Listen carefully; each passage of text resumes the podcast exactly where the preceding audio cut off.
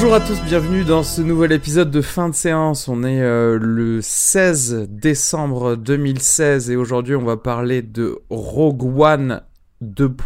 A Star Wars Story, Ah bah, sorti le 14 décembre 2016. Et euh, aujourd'hui je re- reçois euh, Antoine. mais Bonsoir. je, je suis un... Bonsoir, je suis un peu confus. C'était pas en fait un épisode de rendez-vous à table aujourd'hui? Si, on fait. Ah. euh, bah, c'est le plat One. Voilà. Est-ce que tu as bien aimé les accompagnements et... euh... Ouais, ouais, ouais, c'était bon, c'était bon, copieux, euh, voilà. Et euh, Arnaud par Skype. Bonjour. Hum, bonjour. Parce que c'est le jour chez lui. Ouais, c'est le jour chez lui et il fait nuit chez nous puisque tout le monde connaît le décalage Décalage horaire. horaire. On en a parlé énormément Wikipédia. hors antenne. du décalage horaire Toulouse-Paris. Avant d'attaquer, on va parler de, des, de- voilà, des, des- des derniers trailers que je vous ai fait subir. Euh, donc le premier c'est hum, Collateral Beauty et merde et comme je viens de supprimer le lien YouTube comment il s'appelle en, en français? J'ai oublié Euh, beauté cachée. Beauté cachée. Beau- Beauté cachée ça. donc euh, un film, euh, le, le dernier film avec euh, euh, Will Smith, quand même un casting de, de fou parce qu'il y a Ouais. Edward Norton, Keira Knightley, euh, Michael Peña, Kate Winslet euh, et Hélène Mirren, donc euh, c'est c'est pas mal. Mais mais qu'est-ce que vous avez pensé de ce Je trouve qu'il y a ce- beaucoup de dominos dans, ce... dans cette euh, bande-annonce. Puis ça a l'air un peu mielleux, quoi. Un peu à l'eau de rose, tu vois. Bon, en, en- Bon. en- en- en fait, le truc, c'est que euh, tu vois que c'est le film qui est marketé pour Noël parce que euh, ça rappelle énormément euh, La vie est belle de Frank Capra, qui est le film qui passe tous les Noëls à la télé aux États-Unis et euh, qui raconte euh, l'histoire de quelqu'un qui euh, perd goût à la vie et euh, il y a un, euh, un ange qui vient lui rendre visite sur Terre pour lui montrer ce que serait la vie s'il n'avait pas existé, tu vois. Donc il y a un petit côté, euh, ça rappelle ça, ça rappelle l'esprit Noël. Donc je, je, je sens tout de suite le produit marketing, le Will Smith pour chialer un petit peu à Noël. Ouais. Et alors surtout que après pour le, le concept, c'est que en gros il a perdu son enfant. Et il balance, il écrit des lettres à des concepts euh, comme le temps, l'amour, L'univers. ou à des émotions, des trucs comme ça. Et en fait, ces émotions-là sont personnifiées et elles viennent lui parler. C'est ça que dit la bande-annonce. J'ai l'impression que c'est un vice-versa. C'est un vice-versa pour les adultes, en fait. Ce, ce- ce- genre un vice-versa, mais... Ouais, ou alors c'est Écrit en genre, cursif. euh, c'est genre quelque part va consulter. ça va mal. D'ailleurs, dans le même, euh, dans les mêmes tons, il y avait un film avec euh, Adam Sandler et Chris Rock. Je sais pas si vous l'aviez vu, qui était un film pas mal. Je vais essayer de trouver le, le nom de, de ce film. Mais en fait, euh, en gros, tu apprends petit à petit pendant le, pen- pendant le, le film que ce perso, c'est un des rares drames que Adam Sandler a, a pu faire. Et, euh, et, et je, je, enfin, je trouve que c'était beaucoup plus euh, subtil d'ailleurs, euh, même dans la bande-annonce, que ce, fi- que ce film-là. Mais en fait, j'en ai, Euh, j'en- ai marre dans les films des personnages qui s'auto-analysent, tu sais. Quand ils parlent, on dirait que c'est un discours d'un psychologue, tu sais.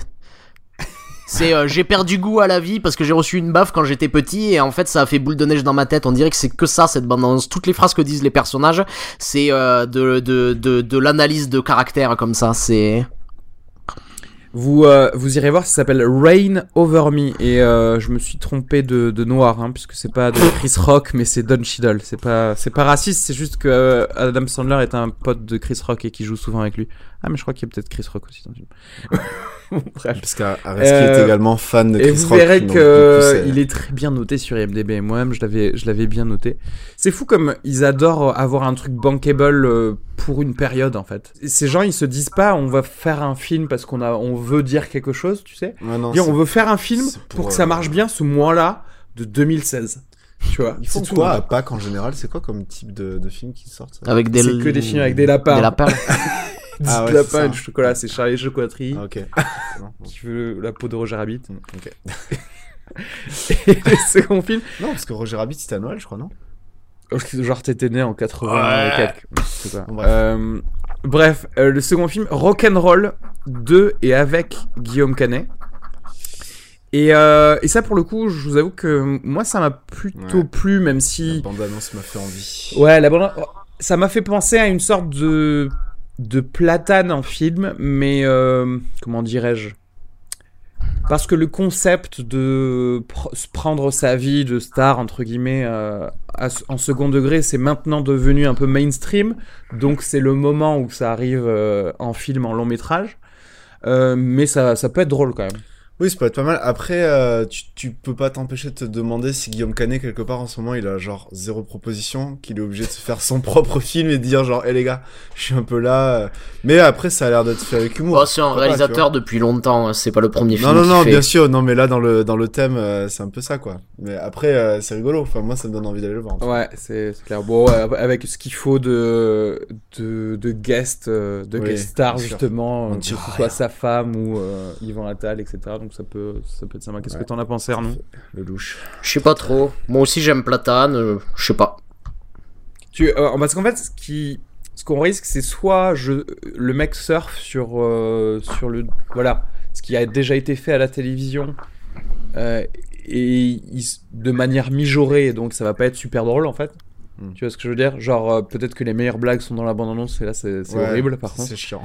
Et euh, ou alors il se dit non, je voilà, je vais euh, totalement embrasser le concept parce que le concept c'est, euh, enfin en tout cas le, le thème abordé c'est euh, je me fais trop vieux pour être une star de, de la, du cinéma français en fait. Mm. C'est ça le, le truc. Donc ça, ça peut être aussi intéressant si c'est bien, si c'est bien mené. Après, Oui. de manière générale, moi Guillaume Canet en tant que réalisateur, j'avoue que je, je suis Ah ouais, non, bien sûr, depuis le... C'était lui, hein, déjà, ne le dit à personne qu'il avait... Il avait réalisé ce film, je crois. Absolument. Ouais, c'était très, très bien. Bon, après, il est- Après, il il y a eu est- les petits mouchoirs, quand même. Bon, c'est c'est un peu égaré, mais depuis, euh, voilà. Il y, a eu, il y a eu Blood Ties aussi qui était un peu raté. Oui, en fait, il y a le ne le dit à personne. Genre le gars, je suis trop fan, mais j'aime bien un de ses films. Mais, Ouais, voilà. Non, mais parce qu'on aime bien ce mec, en fait. Quelque part, c'est notre pote. On se voit bien boire des, des shots avec lui de tequila un soir. tu vois C'est comme ça que tu, tu sais si tu veux aller voir un film, c'est ça Ouais. Non, non, mais moi, je- je- j'avais parlé de lui récemment dans euh, le siège de Jadoteville, là. On en avait parlé dans l'épisode en anglais là, avec, avec Jean-Yves. Bon, euh, enfin. pff, bon, après, là, c'est- c'est pas forcément un grand rôle qu'il avait, mais. euh, euh, non, son humour, euh, son, euh, sa, sa réalisation, un, un truc à dire euh, sur, sur lui Pas particulièrement. Genre, c'est fade. En fait, pour toi, c'est du tofu, Guillaume Canet, c'est ça Le gars, comme il dit rien, il dit rien parce que là, il y a un contrat, il va peut-être faire écrire ça. un truc pour lui. Ok, Il peut rien dire. Bon, très bien. Ok, on va passer. Le gars, il, dit- il dit rien encore, c'est que c'est vrai. Euh, on va passer au film du jour. Le drapeau de l'Empire flotte dans toute la galaxie. On a une mission à te confier. Une arme décisive est sur le point d'être testée. Il faut que nous sachions ce que c'est et comment la détruire. Si c'est vraiment ça que tu fais, je veux participer. C'est l'occasion pour nous d'inverser le cours des Vous êtes avec moi? Jusqu'au bout.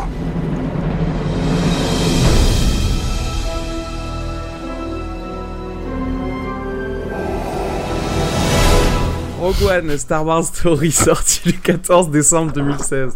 De Gareth Edwards.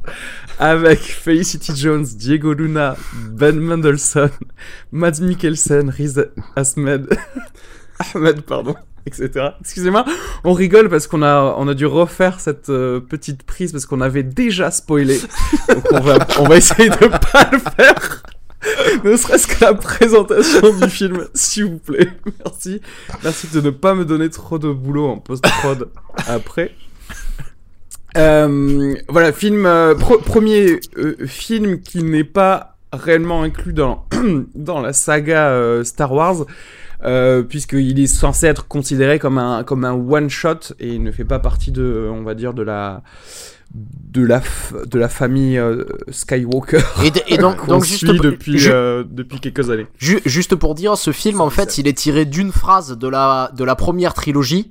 Et euh, la phrase étant où on entend la, la chef de la résistance, Mon Matma, qui dit euh, Nous avons obtenu les plans de l'étoile noire, post-dramatique. Des gens sont morts pour obtenir ces plans. Voilà. Ah, pas, pas vraiment. Euh, parce que tu sais, c'était beaucoup. C'était, genre, je sais pas si c'est la même phrase dont tu parles. C'est beaucoup de botanes sont morts pour savoir cette information. C'était celle-là ou pas? Elle disait Je sais pas si elle la l'a dit deux la- fois. Elle a dit, elle Non, parce qu'en fait, Parce que elle a parlé de ça, mais c'était pour la seconde étoile de la mort. C'est vrai? s'il en avait parlé. Ouais, ouais. Ah putain, j'ai Euh, confondu, je suis désolé. C'était pas pour euh, celle, celle-ci. ok, bon, ok, ok. Mais dans l'idée, quoi, on va dire. Dans ouais, l'idée. dans l'idée, dans l'idée générale, comment est-ce que la rébellion a eu les plans Plans. de, de l'étoile noire?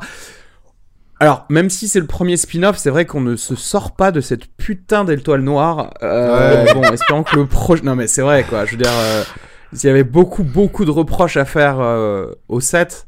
C'était notamment Ouais. arrêter avec, avec des étoiles destructrices. Là, au C'était moins, c'était bon. pas, c'était pas une étoile de la mort hein, dans le set. C'était une planète de la mort. Oui, oui, une. euh, ouais, ouais.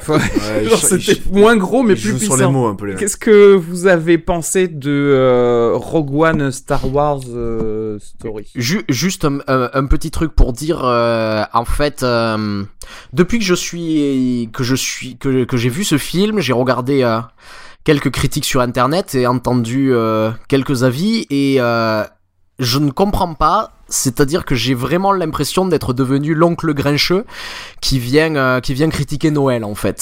C'est.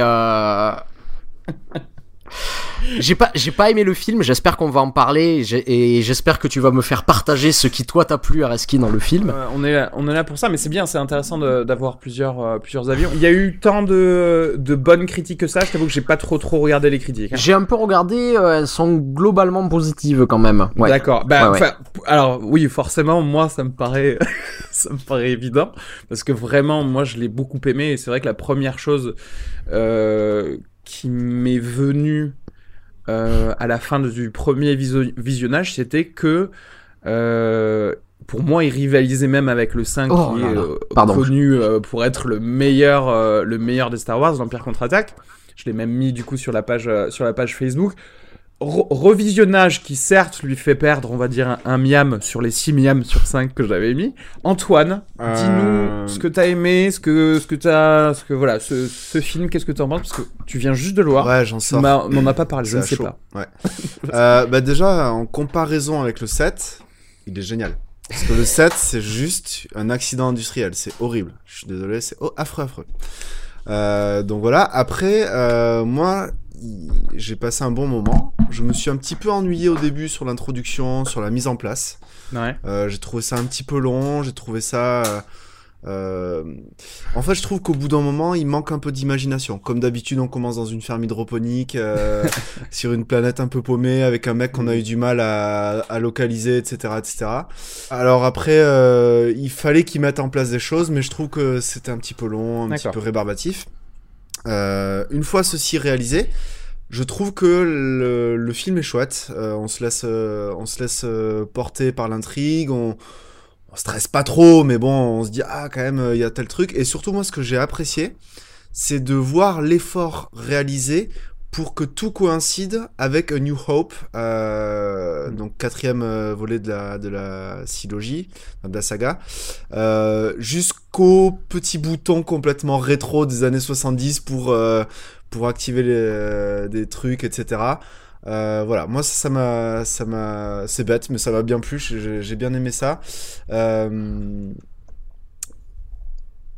Ouais, je trouve que ils amènent bien les choses et, et puis bah voilà après à la fin on peut on peut plonger dans la suite euh, sereinement sans qu'il y ait de, de, de discordance ou de, ou de choses qui soient pas qui soient pas cohérents. Donc euh, moi je trouve que c'est réussi. Après de là à dire que c'est aussi bien que l'Empire contre-attaque, je suis pas d'accord parce que l'Empire enfin Ok. voilà, mais c'est peut-être euh, un truc de vieux fan aussi de, de, de gamin quoi, voilà. Non, mais après, chacun. Alors, moi, pff, pourquoi je l'ai trouvé bon C'est que déjà, je l'ai trouvé à la fois euh, moderne parce que euh, ils ont réussi à nous faire découvrir certaines petites choses et en même temps. Euh, qui ça tombait dans euh, enfin ça tirait un petit peu sur la nostalgie parce qu'effectivement ça faisait la parfaite liaison en- entre euh, bah, la prélogie qui était un peu en mode conte euh, enfantin tu vois à, euh, à la trilogie euh, originelle qui était un peu plus un peu plus obscure, un peu plus Mm. dark et un peu plus euh, rebelle, c'est le cas de le dire, ou révolutionnaire, tu vois, même si c'était un peu idyllique, mais enfin là, dès le début, on te met une espèce de, de petit réalisme et de et des dialogues, par exemple, dans les premières scènes avec euh, le personnage qui est joué par Ben Mendelssohn et, euh, et Mads Mikkelsen, qui, qui sont rarement entendus dans d'autres Star Wars, en fait. T'as l'impression vraiment, de- ok, on est dans l'univers Star Wars, mais on est... euh, on a zoomé sur une, Oui, une possible une réalité, C'est une histoire euh, Star Et Wars. ouais, c'est ça. enfin, Et- on et est pour un moi- en parallèle. Je pense qu'il était temps que ça arrive effectivement parce que bon, je vais pas faire spécialement le parallèle avec le Star Wars 7 parce que pour moi c'est vraiment de la merde et donc euh, bah, c'est bah, quand tu te compares à de la merde, ça sert à rien parce que t'es toujours meilleur mais bon voilà. Oui, mais on était resté dessus quand même. Enfin, ouais, ouais, c'est mais c'est vrai mais c'est vrai que je pense qu'il était temps que ça que ça arrive et qu'on en avait tous dit, je pense que les fans encore plus, ils voulaient avoir, tu vois, ils voulaient avoir un film de Quentin Tarantino dans l'univers Star Wars par exemple, tu vois, ils voulaient un- une approche différente. solide, mais, euh, mais, Voilà. euh, ouais. Après, le film en lui-même, je trouvais que c'était. euh, L'intrigue, elle est assez linéaire, si tu veux. Euh, donc voilà, ça se suit effectivement. de- tu- on va de planète en planète, on sait où plus ou moins où on va aller. Mais elle est assez complexe dans le pourquoi on va euh, faire ceci ou cela. Pour euh, bien faire penser au- à ces films d'infiltration commando euh, à la 12 salopards ou euh, euh, tu vois de l'or pour les braves où t'as l'impression que c'est un peu euh, tu vois, c'est un peu plus sale que, que, que d'habitude. En fait, le film paraît tout aussi précipité que comme l'équipe s'est formée. Tu vois ce que je veux dire Mm. Un petit peu un agencement de, tout, de toutes pièces. Il y a ce mec qu'on voit là, ce mec qui... Et en fait, t'as pas le temps de, bah, de prendre un petit peu ta place avec ces personnages, ce qui est peut-être aussi euh, le seul bémol que j'aurais à- que j'aurais à, à donner à ce niveau-là. J'y j'y reviendrai euh, plus tard. Mais en tout cas, dans sa structure, j'étais totalement dedans et à chaque fois, je, euh, il y avait en, fait- en fait cette envie de découverte de qu'est-ce qui va se passer euh, après Mm.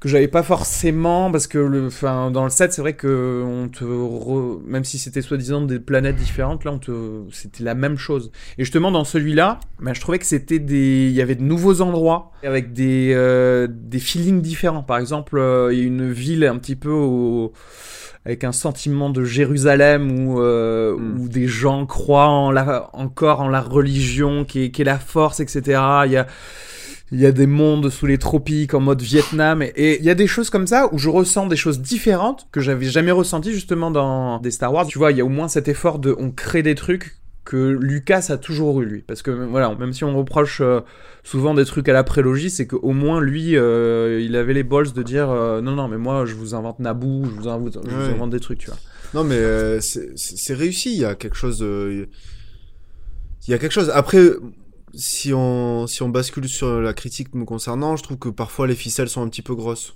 Ouais. Euh, Après, tu vois, moi un film, j'ai pas besoin, enfin, j'ai pas besoin d'un truc. euh, Alors, tu vois, c'était pas. ultra réfléchi, ultra. Et pourtant, c'était, com- enfin, quand je dis que c'est complexe, c'est pas complexe à, en- en- à comprendre. hein, c'est juste que c'est complexe dans le sens où euh, Il y a, il y plusieurs, voilà, hein. pu- plusieurs justement fils à, à tirer pour savoir où aller, quoi faire, en tout cas pour les personnages, pour les protagonistes. Euh, bon, après, de manière générale, je trouvais que c'était un bon casting. Euh, je, j'avoue que je suis, je suis quand même fan des castings de, de Star Wars parce que tu vois, c'est des gens pas, pas trop connus, pas trop beaux non plus. On en Oui. parlait, je sais plus pour quel film récemment. Ah bah justement dans War Dogs, il y avait Anna Ouais. Darmas qui jouait la femme de de Miles Taylor. On se disait, elle est, elle, elle est Elle trop belle. bien pour lui. Ouais, et c'était bizarre, genre ça te sort du film, t'as l'impression que c'est juste des, des mannequins. Euh, deux, deux mentions spéciales, moi c'est pour le droïde Trop bien. K, euh, K2SO qui est joué par Alan Tudyk, qui est un mec euh, euh, qui, qui joue dans pas mal de productions de, de Joss Whedon et il est vraiment trop marrant ce, ce gars. C'est genre Dark C3PO quoi. Ouais. Ils font partie de la même famille, hein, ils ont un, un O à la Mais fin. sauf que lui, c'est un guerrier, quoi. Parce que. Ouais, voilà. 3PO, c'est. Et ouais, c'est la version militaire du droïde de protocole. Et, et surtout, moi, Ben Mendelsohn, même si le, ouais, mon regret, c'est que, en fait, il est sous-utilisé dans ce film. Mais je crois que c'est parce que euh, il rentre. En fait, là où il est super, Ben Mendelsohn, c'est quand il est menaçant, comme dans cette fameuse première scène du film. Et le problème, c'est que, de fait, il est dans, dans une hiérarchie dans l'Empire qui fait que il a surtout euh, affaire à des gens qui sont supérieurs à lui. Et donc, euh, il il y, a, il y a pas, il y a pas ce truc, mais, mais je le trouve vraiment, euh, vraiment génial. est quoi. bon, Enfin, ouais. c'est les deux gars qui, qui volent pas mal les scènes, quoi, dont- quand ils sont dans, dans ce film. Voilà, j'ai juste, j'y ai vu plus que un, un film de commande de genre, qui est-ce qu'on va prendre pour faire, euh, tu vois, le, le premier spin-off euh, Star Wars.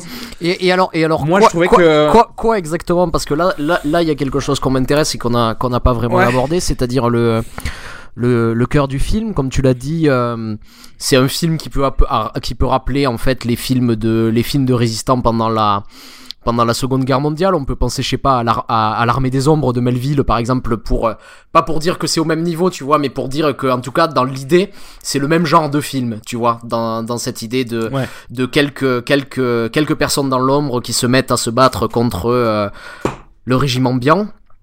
Et en fait, dans- si tu prends le film sous cet angle-là, qu'est-ce que me dit le film sur ça, en fait? Qu'est-ce que me Ben, dit le film sur cette lutte? Je, je sais pas si euh, ça pour le coup je dirais que c'est un peu la forme mais moi j'y ai plus vu alors voilà si bon on va essayer de pas spoiler encore une fois je voulais plus peut-être en parler plus tard mais euh, alors, dé- alors déjà pour, juste pour suivre euh, à ce moment-là cette façon de faire je dirais que tu vois pour chaque personne tuée ou chaque désastre sans rentrer dans les détails déjà c'est beaucoup plus signifiant pour euh, moi en tant que spectateur que dans n'importe quel autre film Star Wars, y compris la première trilogie, quoi. Parce qu'on va, on- je pense notamment à Alderaan quand euh, la planète est pétée dans l'épisode 4. Ce qui est, ce qui est pas peu dire, hein, puisque comme je l'ai dit, c'est vrai que les personnages sont assez rapidement euh, brossés. Euh, C'est pas peu dire. Ouais, euh, mais justement, c'est ce que, ce que je disais, hein, c'est le bémol que, que je lui donne, c'est-à-dire que Je sais- je pas parce que moi, j'aimerais j'aimerais juste comparer avec un autre film qui est sorti cette année. C'est euh, on, on l'avait un petit peu évoqué ici. C'est le dernier train pour Busan. Qui est, un, Ouais. qui est un film catastrophe et qui suit euh, un peu ce schéma classique du film catastrophe qui est de nous séparer peu à peu de tous les personnages. Et ce que je trouverais extrêmement réussi dans euh, le dernier train pour Busan, c'est qu'on prend justement le temps de les connaître et qu'à chaque fois, j'ai vraiment envie qu'ils échappent à ce, à, à- à ce Ouais. sort. Et le problème de Rogue One, c'est que ça me l'a jamais fait. C'est que j'en ai rien à foutre de ces personnages. Je vais te dire, je trouve que même dans The Force Awakens, c'était mieux fait dans le sens où les personnages euh, de euh, Rey, euh, même Kylo Ren ou des, ou, ou des gens, des gens comme ça euh, sont présentés tellement plus euh, héroïquement ou On leur donne du temps en fait. on, leur- on- Et je- on leur, do- voilà, on, le do- on leur donne de l'espace et du, et, et du temps qui fait qu'on va plus facilement, effectivement, s'investir en eux et les inscrire dans le panthéon de, de Star Wars. Mais, ceci dit, ça ne m'a. Moi. Et c'est- pour ça que je, suis assez surpris moi-même. C'est-à-dire qu'en fait, moi, ces personnages, même si je sais qu'on leur a pas donné un. En, fait, on, t'a juste dessiné au fusain un espèce d'historique, mais sans vraiment te le détailler. Mais ça suffit quand même pour s'investir assez, en tout cas pour, euh, pour que ça te touche si jamais ils se font blesser ou s'il si, se passe des trucs comme ça. Moi je trouvais que même dans la mise en scène, genre la, meuf, quand elle. euh, quand, quand il commence à grimper euh, sur, sur une échelle ou des trucs comme ça, je, tu vois, je, je ressens les, la chaleur des coups de blaster à côté pour elle, tu vois. Je, je, je suis pas si si je m'en foutiste que, euh, par exemple, euh, ce que je ressentirais dans euh, le dernier Harry Potter ou euh, un truc comme ça, tu vois, d'un personnage que euh, vraiment dont je ne connais rien du tout, parce que quelque part ici, chaque chaque personnage c'est juste un représentant d'un vecteur, le vecteur de euh, de la rébellion en fait. Oui, mais re- représentant quoi? Moi, j'aime- j'aimerais juste donner un exemple, c'est-à-dire que donc on a cette équipe qui se forme un peu de briques et de broc. On pourra, on pourra y revenir. Il y a, il y a certains personnages qui s'attachent à ce groupe et je comprends pas ce qu'ils font là. Et euh, je pense notamment, euh, il y a deux, euh, il y a deux Chinois en fait dans dans ce film qu'ils rencontrent au bout d'un moment, qui sont Et joués, Aucun des deux n'est Benedict Wong. qui tous les deux sont joués. Il y en a un qui est joué par Donnie Yen et l'autre qui est joué par Jiang Wen. Et alors, ce qu'il faut savoir, c'est que c'est deux superstars du cinéma chinois et qu'ils ont clairement été embauchés en fait pour faire la promo du film en Chine, parce que j'aimerais juste que tu fasses ce petit effort-là, supprime-les du film et dis-moi ce qui change. Alors pour le coup, ah putain, mais là ça fait chier parce que euh, bon, j'en- reparlerai dans la section spoiler. Je dirais juste que là, pour illustrer euh, mon mon propos, je vais répondre à la question que tu posais tout à l'heure. Qu'est-ce que j'ai trouvé euh, de bien dans le, le film Commando ou le film de, de Rebelle? Alors moi, j'ai pas forcément trouvé que euh, voilà que c'était ça le point du film. En fait, c'était pas ça le thème du film. J'ai trouvé que ça c'était la forme du film. Et pour moi, le thème c'est Ouais. assez métaphorique de d'un truc sur la transmission en fait, sur l'héritage, sur euh, et c'est même presque quelque chose, une lecture qu'on peut voir sur le film lui-même, tu vois, de comment Gareth Edwards voit la franchise Star Wars et ce que lui en a tiré dans euh, dans son métier Mais- de, de réalisateur, tu vois, parce que euh, c'est c'est un truc qui revient avec Jean, euh, son père, c'est un truc qui revient avec les moines. Et il y a tout le temps cette idée de transmission des valeurs et de euh, et comment tu les as intégrées dans ta vie et comment tu les exprimes ou des choses comme ça. Mais alors, ah, euh, surtout dans la forme, en fait, je crois que je suis d'accord avec toi sur ce point, mais je vais te dire, c'est une partie du film qui ne m'intéresse pas du tout, je vais t'expliquer pourquoi. C'est euh, avec plusieurs exemples sur comment le film se situe par rapport au reste de la série Star Wars. Et j'aimerais juste prendre les quelques personnages qu'on voit dans le film et qu'on a déjà vu dans d'autres épisodes de la série. Il y a euh, Mon Mothma, qui est la chef de la, de la rébellion. Il y a euh, le grand Moff Tarkin. Ouais. Et il y a un spoiler de jeu dont par- je, je parlerai pas de celui-là, mais ces deux, je peux en parler euh, assez, Ouais, libre- vas-y, ouais. assez librement. Alors, Mon Mothma, à la base, dans les deux trilogies de George Lucas, elle avait été jouée par deux actrices différentes. Une dans la première trilogie, une deuxième dans la deuxième trilogie. Et dans ce film, ils ont repris l'actrice qui jouait dans la deuxième trilogie de Star Wars.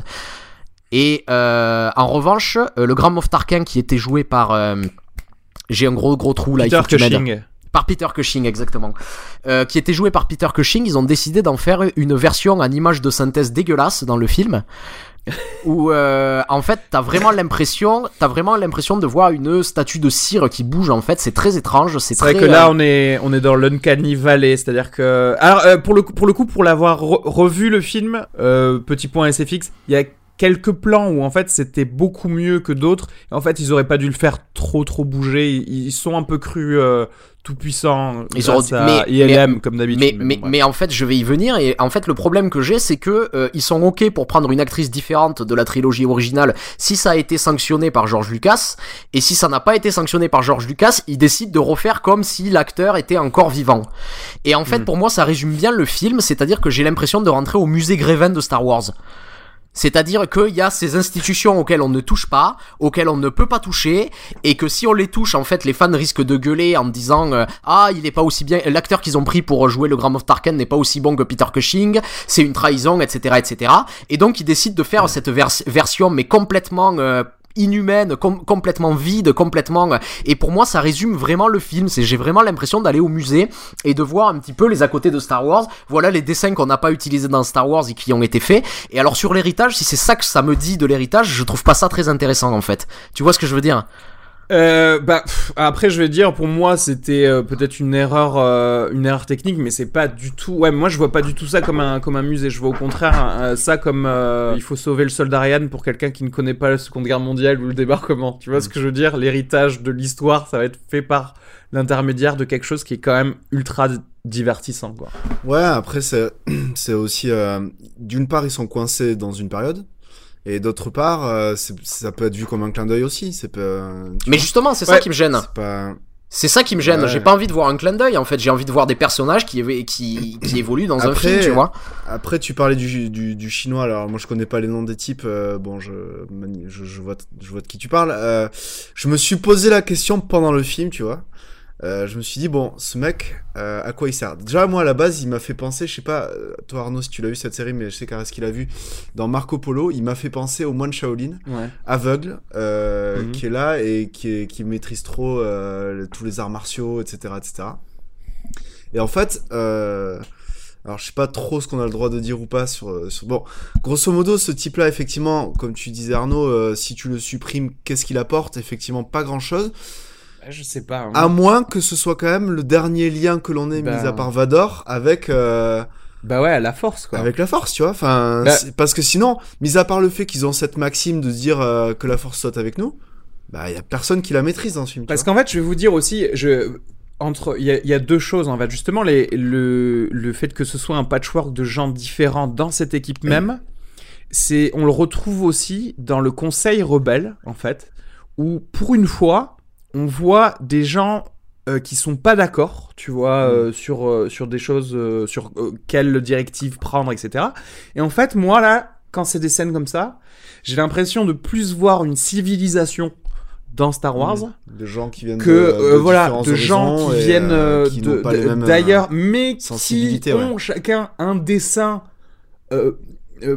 parallèle tu vois ou convergent même plutôt que un truc où euh, chaque groupe serait peint d'une seule couleur et du coup oui du coup moi je non moi je trouve que c'est important c'est important d'avoir euh, en fait le cette espèce de côté spirituel qui est un peu relégué mais, Mais- en même- moi je trouve que ces persos mais- sont mais- un mais- peu mais sont- en fait, quand même euh, intéressants moi Je vais te dire ce qui me gêne sur ça, c'est on a un groupe de six personnages qui euh, constituent Rogue One. Et euh, le nombre de personnages qui font euh, avancer l'intrigue, il y en a deux en fait. Mhm. Et donc il y a quatre personnages qui ne servent absolument à rien. Si ce n'est, comme tu dis, à, à rajouter un petit peu de saveur par-ci par-là.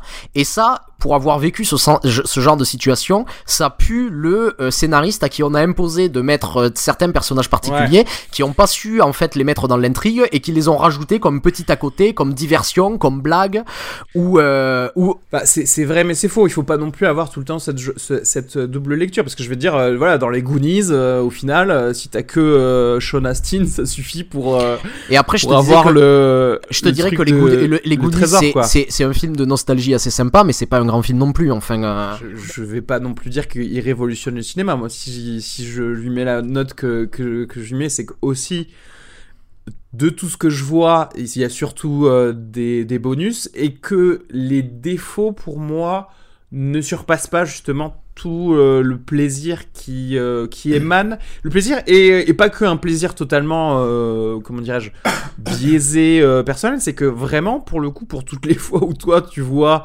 quelque chose qui était peut-être un peu trop mécanique, un peu trop commandé par Disney, la Fox, etc. Moi, j'y vois à chaque fois un truc intéressant à rajouter, tu vois. Même si ça peut être considéré comme un peu de le comic relief euh, ou des personnages juste pour vendre des, des figurines, qui, moi, pour le coup, m'intéressent d'un point de vue euh, des thèmes abordés, en tout cas.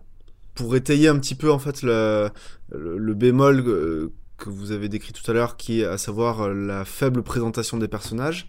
mhm. Euh, moi, ce qui me dérange euh, le plus finalement dans ce film, c'est quel est le ciment qui amène tous ces gens à un moment à aller vers, euh, vers, vers cette cause parce que bah, initialement, alors mis à part euh, l'espèce d'adaptation de Lando ou je sais pas quoi là, le- qui est cette espèce de gars qui depuis, la, depuis son plus jeune âge est dans la rébellion, Mm. tous les autres ils roulent un peu pour leurs pommes euh, et notamment euh, l'héroïne. Et concrètement, initialement ils en ont rien à foutre.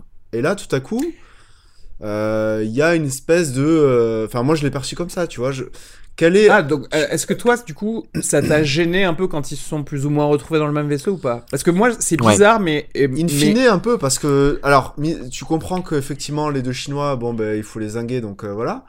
Mais moi, franchement, elle, en fait, euh, je, je trouve pas crédible, en fait. Il y a, y y quelque chose. revirement de. Tu vois, je. pff, ouais. Il y a, Bah, y quelque chose de, de très très rapide sur elle, c'est-à-dire que souvent la manière dont on écrit son histoire, il y a quelque chose où il y a euh, énormément d'exposition pour nous raconter en fait ce qui s'est passé avant, et j'ai pas le moment en fait d'encaisser ça pour comprendre un peu son cheminement dra- dramatique. Voilà. Mais en fait, et, et par contre, vraiment sincèrement, je me demande, Oui. je sais pas si c'est fait exprès ou pas en fait. Le, quoi- le fait quoi de donc, pas, en particulier le fait de, le fait de pas trop en dire sur ces personnages en fait. Tu vois ce que je veux dire? Et je Mhm. sais pas si il y a, est-ce qu'il y a- parce qu'en fait. Alors, vous, ça vous a choqué, ça vous a peut-être même totalement sorti du film, ou ça Oui. t'a fait chier, toi, euh, Arnaud. Moi, c'est a posteriori où je me suis dit, c'est vrai qu'on n'en sait pas, pas beaucoup, mais moi j'ai trouvé totalement naturel le, à la fois la, la liaison entre ces personnages, leur but, le mystère, si tu veux, qui était laissé derrière. Pour moi, je me, je plus, je me suis plus dit, ah mais ça se trouve c'était voulu parce que c'est plus un truc euh, thématique de. Pour le, pour le coup, j'ai même trouvé presque ce film un peu politique à base de, bah écoutez, c'est pas parce que Trump a été euh, élu que c'est trop tard pour faire quelque chose, tu vois. Mais si Il y, tu a, y a- il y a pas mal ce thème de euh, euh, ah mais c'est bon, on va tous mourir, c'est fini, le combat est terminé, etc. Et il y a toujours le alors c'est assez commun, hein, bien sûr, puisque surtout que l'épisode 4 s'appelle Un Nouvel Espoir et que du coup tout ce film c'est tirer le petit filet d'espoir qui, nous reste, mais d'y croire toujours, c'est-à-dire même quand tu penses que le système est imbattable, bah, tu peux toujours, même si tu y travailles depuis l'intérieur, petit à petit faire qu'il il puisse changer les choses. Et ça, tu peux le, le tirer dans n'importe quelle euh, politique, quelle que Oui, soit. parce tu que vois, Trump, soit pour, euh, effectivement, mais je crois que si- c'est, euh, Social ou- c'est- Non, mais après, plus rétrospectif sur... À mon... a- Enfin, Star Wars, c'est quoi C'est les années 70, c'est ça? 77, ouais.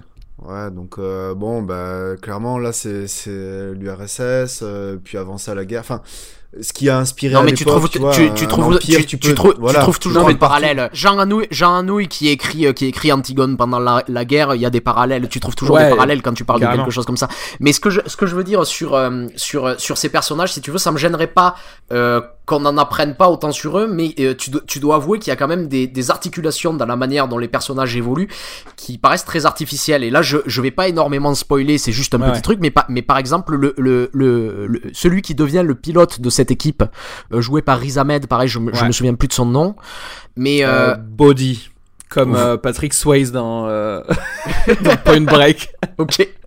Body, c'est Body. Ouais, ouais. Waouh. Mais il surfe l'hyperespace, le gars, tu sais. Et euh, en fait, la, la première fois qu'il le rencontre, on dirait qu'il est en, euh, en euh, stress post-traumatique. Il est dans une prison complètement euh, amorphe. On dirait qu'il peut pas bouger. Et euh, deux minutes plus tard, en fait, il est, euh, il est dehors à piloter un vaisseau, quoi, tu vois. Mais non, mais donc, déjà, il le pilote pas en sortant. On va rentrer dans. Bon, c'est quasiment, on s'en fout. Mais c'est à cause de Borgelette qu'il est comme ça. Qu'il est en. Mais en oui, mais ce que je veux dire, qu'il soit, qu'il soit, qu'il soit comme ça, très bien. Mais tu me fais pas qu'il redevienne, qu'il redevienne un, un- un citoyen productif et responsable en deux minutes. Enfin, tu vois ce que je veux dire. Mais il l'est pas, c'est pas lui qui conduit. Non, mais en ouais, fait, mais attends, c'est mais ce que deux, je disais deux- dès le deux heures, départ, deux- la- deux heures la plus tard, ils repartent en euh, mission, donc tu vas pas me dire que mais c'est un euh, truc temporaire, euh, le truc de. Mais en fait, oui, c'est un truc, c'est un truc temporaire. On peut toujours trouver un des excuses. un des 6 minutes. les trois premiers quarts d'heure sont ennuyeux. C'est-à-dire qu'en fait, ça Ah s'articule mal. Non, mais c'est ça, c'est que alors. Euh, on, on Il y a une logorée d'exposition au début. euh, Il y, a- il y a plein de gens et ça s'articule. Tu passes d'une scène à une autre, c'est d'autres gens avec des nouveaux noms. Toi, je sais pas combien de fois tu l'as vu pour reconnaître, pour te souvenir de, de tous les noms. Non, des non, mecs, mais quoi, je, je ne l'ai vu que deux fois, mais je m'en souviens parce mais, que euh, je mais bon après je sais pas mais Après, je. mais moi ça m'a un peu ennuyé quoi j'arrivais pas tu vois à accrocher j'étais là bon il y a un moment et puis tout à coup quand l'intrigue démarre quand euh, quand on a trouvé les héros trouvé- l'équipe et les méchants à battre et ben là tout à coup Là, ça y est ça se en- en déclenche tu vois là c'est dit, c'est vrai que, enfin, pour moi, au début c'est le film ne fait quoi. que s'améliorer et enfin on a un film où il y a un putain de climax en fait. Ça fait depuis longtemps que dans les blockbusters c'est des faux trucs, c'est des faux climax, c'est des faux. C'est des répétitions, c'est des choses comme ça. Et moi je trouvais que pour Oui, le coup, là, ils ont au inventé niveau des choses. Rythme, inventé, je, ont- je trouvais pas mal. Euh, simplement pour en revenir à ce que tu disais, oui, il y a plusieurs endroits, etc. Et, pour, et euh, je trouve intéressant que, déjà, petit 1, pas de déroulé sur l'histoire au début du film. Tu Ouais, vois, après, ouais. il y a bien longtemps dans une galaxie lointaine, on n'a pas le déroulé des écritures jaunes parce que c'est pas Star dit. Wars quoi. et voilà, exactement. C'est- parce que c'est pas Star Wars. Et pareil, c'est la première fois pas aussi trop la musique aussi où on voit euh, des planètes et on, on te dit le nom de la planète. Moi, déjà, j'ai pas vu le déroulé jaune du début. J'ai fait, euh, vous venez de gagner un miam, quoi, parce que vous euh, vous, vous extirpez de euh, de ces conneries. Même si il est euh, en je pense que- mission dès qu'il est au cinéma il est là pour fin de séance quoi qu'il arrive je sais que JJ Abrams avait euh, avait changé, je crois, la police d'écriture du déroulé euh, jaune pour la la force. euh, Oui. Le réveil de la force. Le, le réveil de la force, ouais. D'ailleurs, ça avait fait euh, pas mal de, de bruit chez les gros geeks qui avaient noté que la police d'écriture c'était, euh, c'était, euh, c'était, a été modifiée. Tout le monde s'était dit, mais est-ce qu'il s'est trompé ou pas? Et euh, je sais de source sûre que GG Abrams est un fan de police d'écriture. le trivia un peu moisi à savoir de GG Abrams.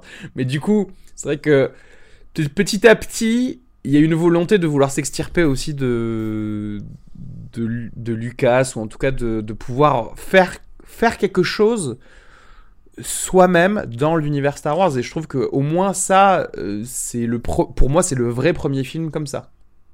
Parce que The Force Awakens, je suis obligé de dire que non, quoi. Non, mais ça c'était horrible.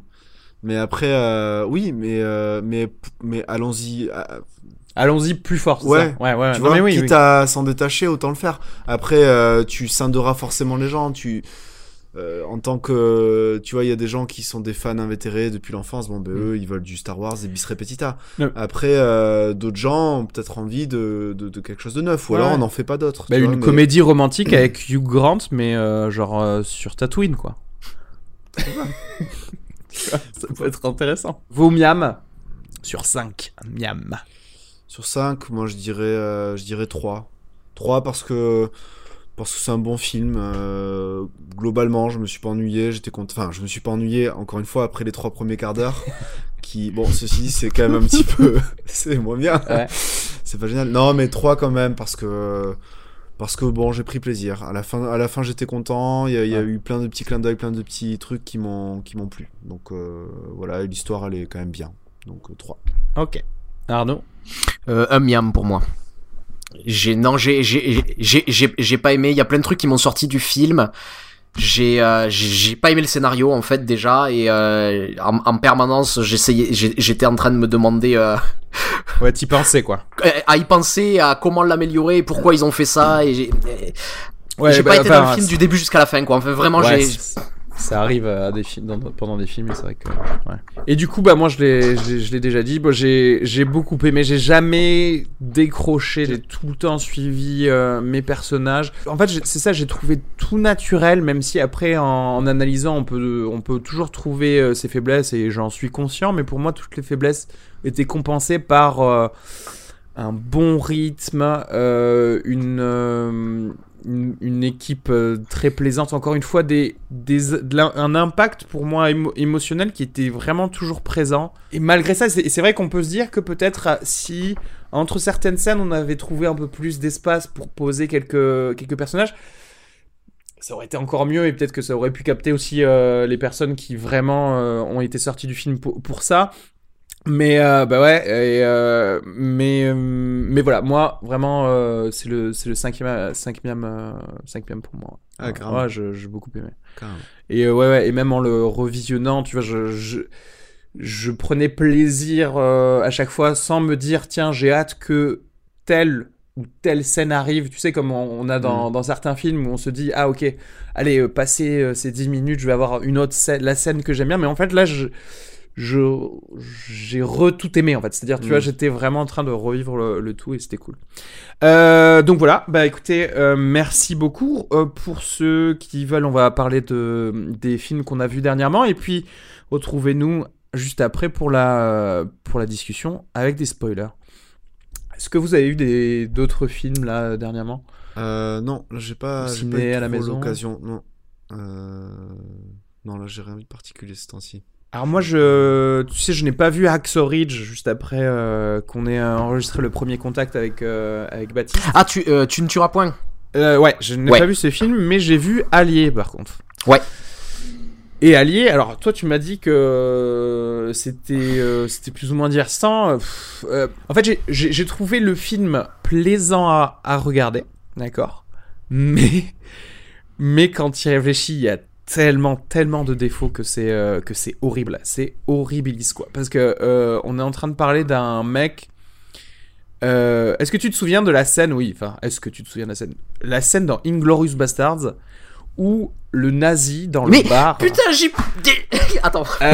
doit détecter que euh, Michael Fassbender est, Est un que, espion en fait, il, anglais qui se voilà. et ça se joue à un trois. détail incroyable tu vois on est dans des euh, dans des pensées de genre ah oui mais chez nous en Bavière on fait ça mais chez vous dans le Nord etc et tu te dis oh mon dieu euh, il était pendant bon cette scène elle est magistrale je vais pas comparer à du à du Tarantino mais simplement pour le fait que un espion dans l'Al- l'Allemagne nazie, en tout cas le Maroc occupé par, par, par l'Allemagne, doit vraiment fondre totalement dans, la masse. Et là, t'es en train de me faire croire que Brad Pitt, qui parle français mais avec un putain d'accent américain, veut se faire passer pour un Parisien. Et du coup, c'est- trop marrant parce que j'ai vu ce film avec Fela et Fela, genre au début du film, elle me dit non mais attends, ils vont pas le faire passer pour un Français. Je dis mais non, n'importe quoi. euh, tu, vois, tu vois bien qu'il a un accent, forcément, ils vont, ils vont faire que genre euh, le mec va dire qu'il vient des États-Unis ou je sais pas quoi.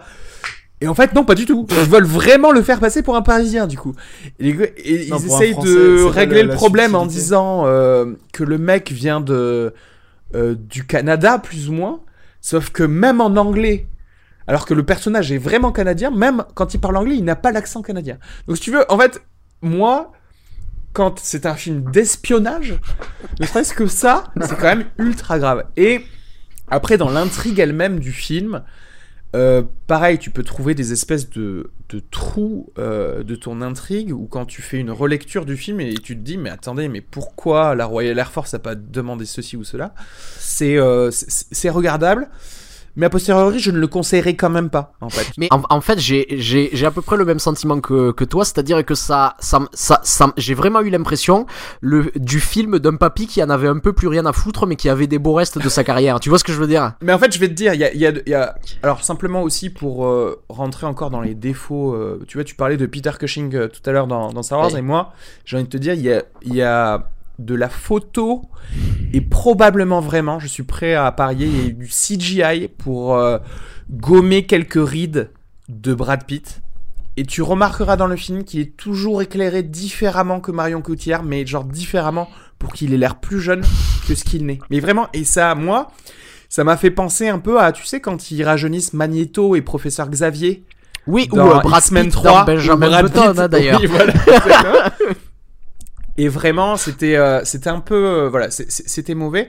Après, pourquoi c'était plaisant? Parce que Robert Zemeckis, c'est un mec qui, qui, est fort, qui s'y connaît. Et par contre, ce que ce qui m'a fait sourire quand même dans ce film, c'est qu'en fait, j'ai l'impression qu'il se mettait des challenges à, lui tout seul, comme si, comme s'il avait des jouets en fait, euh, plus que comme s'il voulait faire un film. Genre, il y a eu plein de jeux de miroirs dans ce film. Et c'est pas euh, des jeux thématiques de miroir, euh, tu sais, euh, à base de je regarde mon âme, tu vois, la personne de l'autre côté ou des trucs comme ça. Non, c'est plutôt regardez, on va faire un plan sur un miroir et vous verrez pas l'équipe technique dedans, tu vois. Et c'est pareil, il y a, en fait, il veut faire certaines choses et il va contorsionner l'intrigue pour arriver à certaines choses. Notamment, il y a une scène de sexe dans un dans une voiture en plein milieu d'une tempête de sable où clairement quand les personnes sont sur le sur les dunes de, de sable en train de parler, tu te dis c'est super mal fait. Pourquoi est-ce qu'ils sont en train de parler sur cette dune de sable? Et ensuite ils arrivent dans la voiture et ils font l'amour dans la tempête de sable et tu fais ah ok c'est pour ça en fait. Juste parce que tu voulais faire que les deux personnages étaient seuls contre la nature et, et- et Mm. tu vois ce que je veux dire? Et tu fais ouais mais ne gâche pas euh, le film parce que tu crois qu'il y a un bon plan à faire à un certain moment en fait Mm. et je pense qu'il était un peu plus trop sur ça, plus que sur le, le film en lui-même. Donc je mettrais 2 miam.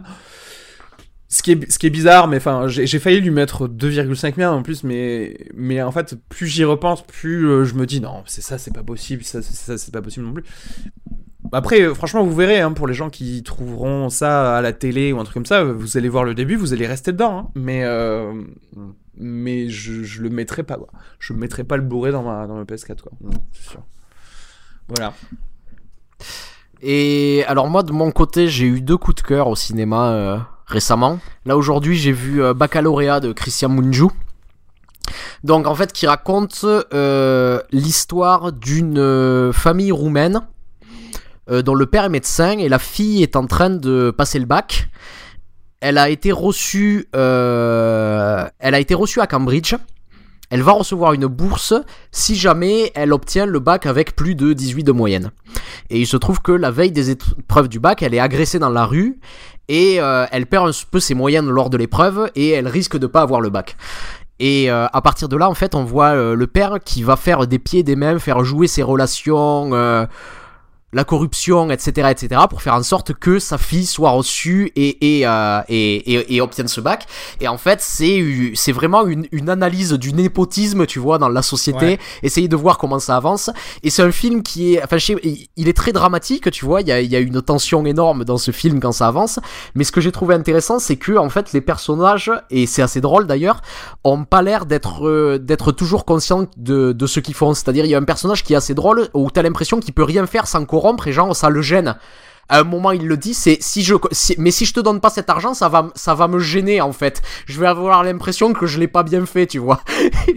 et euh, et, et j'ai trouvé ça assez intéressant, quoi, la manière, la, manière dont c'était fait. Euh, donc je le conseille. C'est, c'est filmé, c'est filmé comme un, comme un thriller un petit peu. Il y a, il y a beaucoup de tension. C'est, c'est du réalisateur qui avait fait 4 mois, 3 semaines et 2 jours et euh, au-delà des collines.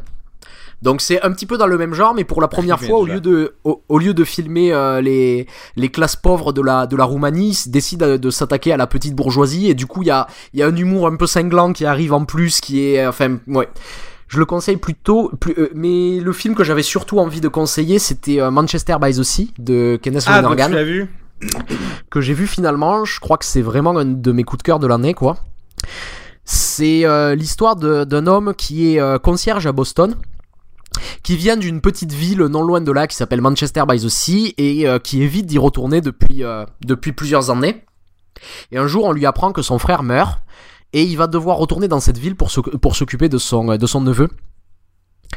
Et euh, j'ai pas envie de trop en dire parce que euh, c'est un film qui se découvre aussi. On découvre le personnage, ce qui s'est passé dans cette ville avant, etc., etc. Mais tout ce que tout ce que je dirais, c'est que c'est un film extrêmement émouvant et très très juste sur le deuil. C'est c'est je pense le film qui m'a le plus ému cette année euh, et depuis longtemps d'ailleurs. Et voilà, je mettrai 4 miams et demi à Manchester by the Sea et 3 et demi à Baccalauréat. Voilà. Donc ce sera à voir. Et euh, en fait, je viens, vient de me revenir un, un film que j'ai vu dimanche. Là, bon, il est un petit peu, il date de 2015, mais je, je- j'avais jamais entendu parler de ce film. C'est American Ultra. Euh, alors, l'histoire, c'est, euh, on est dans une dans une ville, une petite ville perdue au, au milieu des États-Unis, avec un, euh, on a un couple euh, de, de jeunes gens qui, bon, sont des espèces de gens un peu décalés, un un peu, peu, ouais. loser, ouais, voilà, je, je voulais pas être, euh, être, Être méchant. être un peu condescendant, mais oui, voilà, un peu, un peu loser, euh, voilà, un peu à côté de- des trucs. Et à côté de ça, euh, on est, on est carrément au siège de, de la CIA et on comprend que euh, des gens veulent euh, faire tuer le mec euh, du couple. Et on sait pas très bien pourquoi. Et en fait, bon, il s'avère que euh, ce serait un espèce de projet ancien de la CIA enterré, etc. C'est un film comique. Euh, au départ, on se dit c'est complètement absurde, euh, voilà. Et puis en fait, c'est drôle. Euh, on se laisse prendre, on se laisse prendre à l'intrigue et petit à petit ça, ça avance. c'est- absurde, C'est un peu un- le, le Jason Bourne. J'allais dire, en fait, je voulais pas le dire pour pas, pour pas, Ouais, ouais. pour pas spoiler, mais, mais c'est un peu le Jason Bourne, euh, mais en absurde et c'est, rigolo. C'est pas mal. euh, C'était Ouais, euh, écrit par euh, Max Landis. Et je voulais juste en parler parce que il avait notamment fait une de une de mes BD préférées qui s'appelle euh, euh, qui est une une BD genre en 5 parties qui s'appelle Superman American Alien et qui en gros recrée un peu le personnage de Superman mais si euh, s'il était de maintenant, c'est-à-dire en, en gros euh, avec Mm. Ouais, en la gros, génération alien, Kim enfin, Kardashian, etc. tu vois que euh, la génération Z, si ce mec-là arrivait vraiment euh, au Kansas avec la télé, etc., qu'est-ce qu'il ferait? En gros, tu le vois euh, assez rapidement dans des dans des speedboats euh, dans les Caraïbes, etc. Parce que voilà, en fait, euh, c'était un peu une petite lecture aussi de la- la- l'Amé- l'Amérique euh, en ce moment. Juste, je vais, je vais, je vais parler de d'un truc qui est Childhood's End, qui était le la mini-série dont avait parlé Baptiste la dernière fois d'un premier contact. euh, qui est donc une mini-série euh, sci-fi en trois parties sur une race extraterrestre qui arrive euh, sur Terre et qui essaye de petit à petit de, de transformer euh, l'humanité en une espèce euh, euh, d'âge d'or. Euh, je vais être beaucoup moins indulgent que Baptiste qui trouvait ça vraiment génial. Il y a, il y a quelques choses qui sont intéressantes parce que forcément c'est écrit par Arthur C. Clarke. En fait, c'est une adaptation d'un d'un roman. Mais malheureusement, je trouve que tout- toute la série est pas, pas assez réaliste à mon goût. En fait, on va beaucoup plus passer de temps sur des conflits internes de personnages qui sont au final assez mal écrits. Et euh, on va pas assez, à mon avis, aborder les euh, l'attrait philosophique qui veut être assez soulevé dans cette, euh, cette rencontre avec ce type d'alien là. Mais c'est un peu une production qui qui se repose un peu trop sur les effets spéciaux. Genre, ça y est, on a fait de, de jolis effets spéciaux, donc on, on a fini le film, tu vois. Alors que bon, c'est quand même trois fois une heure et demie et c'est un peu, c'est un peu bancal, je trouve. Donc voilà. Euh, euh, 2,5 miam pour, pour moi, ça. Euh, bah écoutez, ça veut dire qu'on peut passer à, au merci, versant spoiler. de Rogue One, ce qui s'appelle Rogue One en anglais, tout court. Hein, Rogue One, A Star Wars Story en français. Donc on a quand même une, un sous-titre en anglais Non, pour la langue française. Sois heureux, on a échappé à Rogue One, quelle Quelle soirée. belle soirée Présentée par Michou. Ou encore Rogue Therapy, c'est à la mode en ce moment. Qu'est-ce que vous voulez me dire là en spoiler euh, euh, Da- Dark Vador. Moi, Moi, les scènes avec Dark Vador. J'ai euh, une scène dans ce film qui est hallucinante. Quoi? Euh, franchement, c'est peut-être le seul moment où j'ai réagi émotionnellement parlant, c'est la scène à la fin où euh, les soldats de la rébellion ont récupéré euh, les plans Ouais. de Ah ouais. l'étoile Nord. Qui la commence. Alors, ils sont un peu empotés parce qu'ils mettent un temps infini à se barrer. Euh, et en fait, au même moment, on sait que euh, Dark Vador, avec euh, les soldats de l'Empire, ont enclenché une- un abordage. Et là, il arrive, les mecs sont faits comme des rats, il les massacre. Euh, elle est terrifiante cette scène. C'est-à-dire que là, en, en fait, finalement, c'est la première fois, je trouve, qu'on voit Dark Vador. Ouais. C'est-à-dire que c'est la première fois qu'on sait ce qu'il a fait, qu'on qu'- c'est fini, on n'imagine plus parce que avant on avait les, les combats avec euh, euh, de, de, de, de la, de la saga Star Wars qu'on connaît tous, mais là, là on le voit mais massacrer des mecs. Alors C'est vrai que c'est la première fois qu'on a un peu peur de lui. ouais, parce qu'avant bon Anakin on l'a vu faire des choses, mais c'était pas encore Dark Vador. mais, Mais, même là, pas parce que punaise, il est euh, incroyable. Quoi. Anakin, en fait, on nous prive dans l'épisode 3 de, de la scène où, qui, peut, qui aurait dû être la pire scène qui existe, puisqu'il tue des enfants, Dans des Padawan dans l'épisode 3. Ah oui, dans euh, au temple. Sauf qu'on ne nous montre pas cette scène, ouais. alors que c'est Dark Vador qui naît de la façon la plus brutale, tu vois. Alors que c'est vrai que dans cette scène, à la toute fin de Rogue One, Ah, c'est la première tout, là. fois où tu vois Dark Vador tuer des gens, quoi. Parce que même dans l'épisode 2, euh, quand Anakin euh, cède à la colère là, suite à la mort de sa mère et qu'il trucide Tu tous les Tusken, mais t'es un peu de Mais- côté. mais tu vois pas trop non vraiment. plus. C'est-à-dire que tu vois un coup de sabre et puis après c'est terminé. Ouais. Alors que là, moi cette scène, elle est, euh, elle est incroyable. Pour ça que je parlais un petit peu de la version conte euh, de la prélogie, tu vois. C'est toujours, on te montre pas le méchant, il, il mange des gens, mais. Ouais.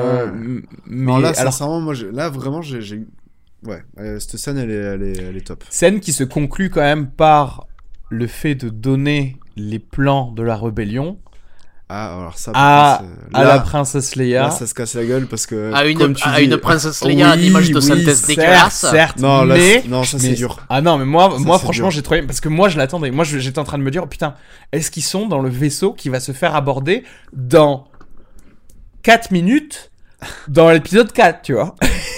Et c'est quand même Ouais. De trop. Et moi, j'ai trouvé ça. J'ai, j'ai, moi, j'ai trouvé ça. Moi, je déteste sous toute façon, on Tous ces l'attendait parce qu'on voyait comme, ses euh, parents. donc, Mais c'est euh, pas un Le sé- clin d'œil, hein, c'est vraiment la suite. le, le, le sénateur Organa qui s'en qui, qui s'en va en disant vous inquiétez pas je vais confier Ouais. cette mission Un à quelqu'un de confiance gros clin d'œil tu vois pour en fait j'aime pas j'aime pas tous ces trucs quoi ça me Bah- c'est ça aussi ça fait partie à me sortir du film tu bah, vois c'est- moi, moi pas vraiment parce que bah, parce qu'en fait c'est littéralement un jour avant euh, l'épisode 4 donc si tu veux euh, ça me paraît euh, normal oui, oui, quoi. mais après, euh, ils auraient peut-être pu faire un autre tour de passe-passe que, comme tu disais tout à l'heure, Arnaud euh, nous amener au musée Grévin. C'est, Ouais, euh, tu vois, c'est- vrai que là, c'était dégueulasse, quoi. Fulla qui n'avait jamais vu Star Wars de sa vie, elle a vu ça, elle m'a dit non, mais là. Oui, mais bien sûr, mais on, on est vois. dans l'Uncanny Valley encore une fois. C'est pas, enfin, ouais. ça, ça par contre, vous- mais moi je suis d'accord. Hein, C'est-à-dire que pourquoi à chaque fois euh, croire que tu es omnipotent euh, en, en 3D pour les visages des gens Tu- tu- Tout le monde le sait que c'est un visage en 3D, donc, euh, enfin, euh, tu vois, à moins d'être un papy et de faire, euh, bah, voilà, c'est c'est une personne normale. Hein. C'était pas mal. Le gars qui regarde Polar Express et qui vomit pas, je suis désolé, c'est pas un être humain normal. mais mais c'était moi moi moi j'aimerais parler un peu des des, des défauts d'écriture que je revois souvent et que j'ai vu dans ce film et qui, qui commencent à m'énerver. La première chose, on en a déjà parlé, c'est ce, c'est, c'est cette règle qui veut qu'on ramasse de plus en plus les films dans le temps. C'est un problème encore plus gros dans l'épisode 7, tu sais, de Star Wars, Mhm. où, euh, où vraiment euh, ça se passait sur deux jours, je crois, Ouais. euh, j'ai l'impression, et on, essayait ouais. de me faire croire qu'il y a quelque chose, qu'il y a quelque chose qui se liait entre les personnages comme ça en deux jours. Et Ah ouais, ici, en fait, c'est un Non, non, mais tu vois je vois ce que je tu veux veux dire, dire. ouais, ouais, ouais.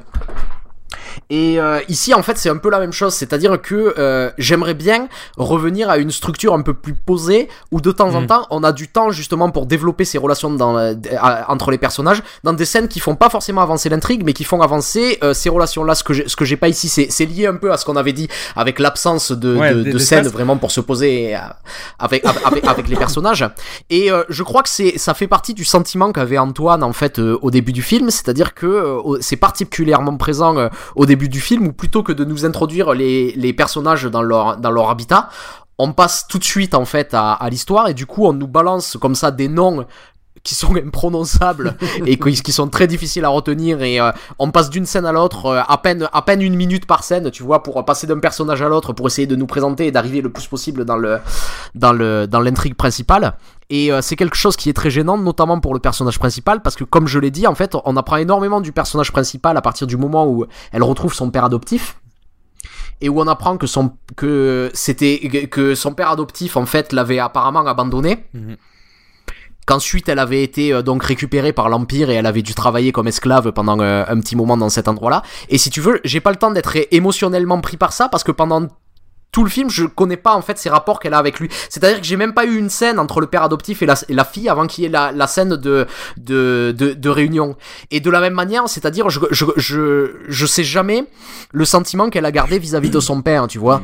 Si c'est un sentiment de haine parce qu'elle est allée, parce qu'il est allé travailler pour l'Empire ou semble, si c'est. euh, je suis obligé d'être à la traîne en fait. Je suis à la traîne du personnage. Tu vois ce que je veux dire? Que J'ai j'ai du mal à, à, à le recevoir émotionnellement en fait du coup. Bah, il me semble que c'est c'est ce que je disais euh, au début quand je disais que ce film est un peu précipité, mais il me semble que c'est voulu moi Ouais. qu'on te donne parce que alors toi tu vas mettre en relation ça avec euh, genre d'autres blockbusters où, où là par contre c'est euh, alors soit une erreur ou soit juste tu sais des, des choix de facilité. Moi j'y vois plus un, un choix pas de facilité mais juste un choix choix parce que euh, on veut me rusher une mission commando faite par des gens qui ne sont normalement pas des commandos, tu vois. Mm. Et Oui, c'est ça l'intérêt du truc. Après, tu vois, par et moi, à quand je vois et quand je quand je suis à la traîne, justement, je, moi je je suis euh, je suis en train de rattraper les gens comme des gens seraient en train de fuir euh, la Jeddah, des gens seraient en train de fuir euh, tel tel autre endroit et qu'ils ont marre, qu'ils en ont marre de fuir et qu'ils voudraient bien pour une fois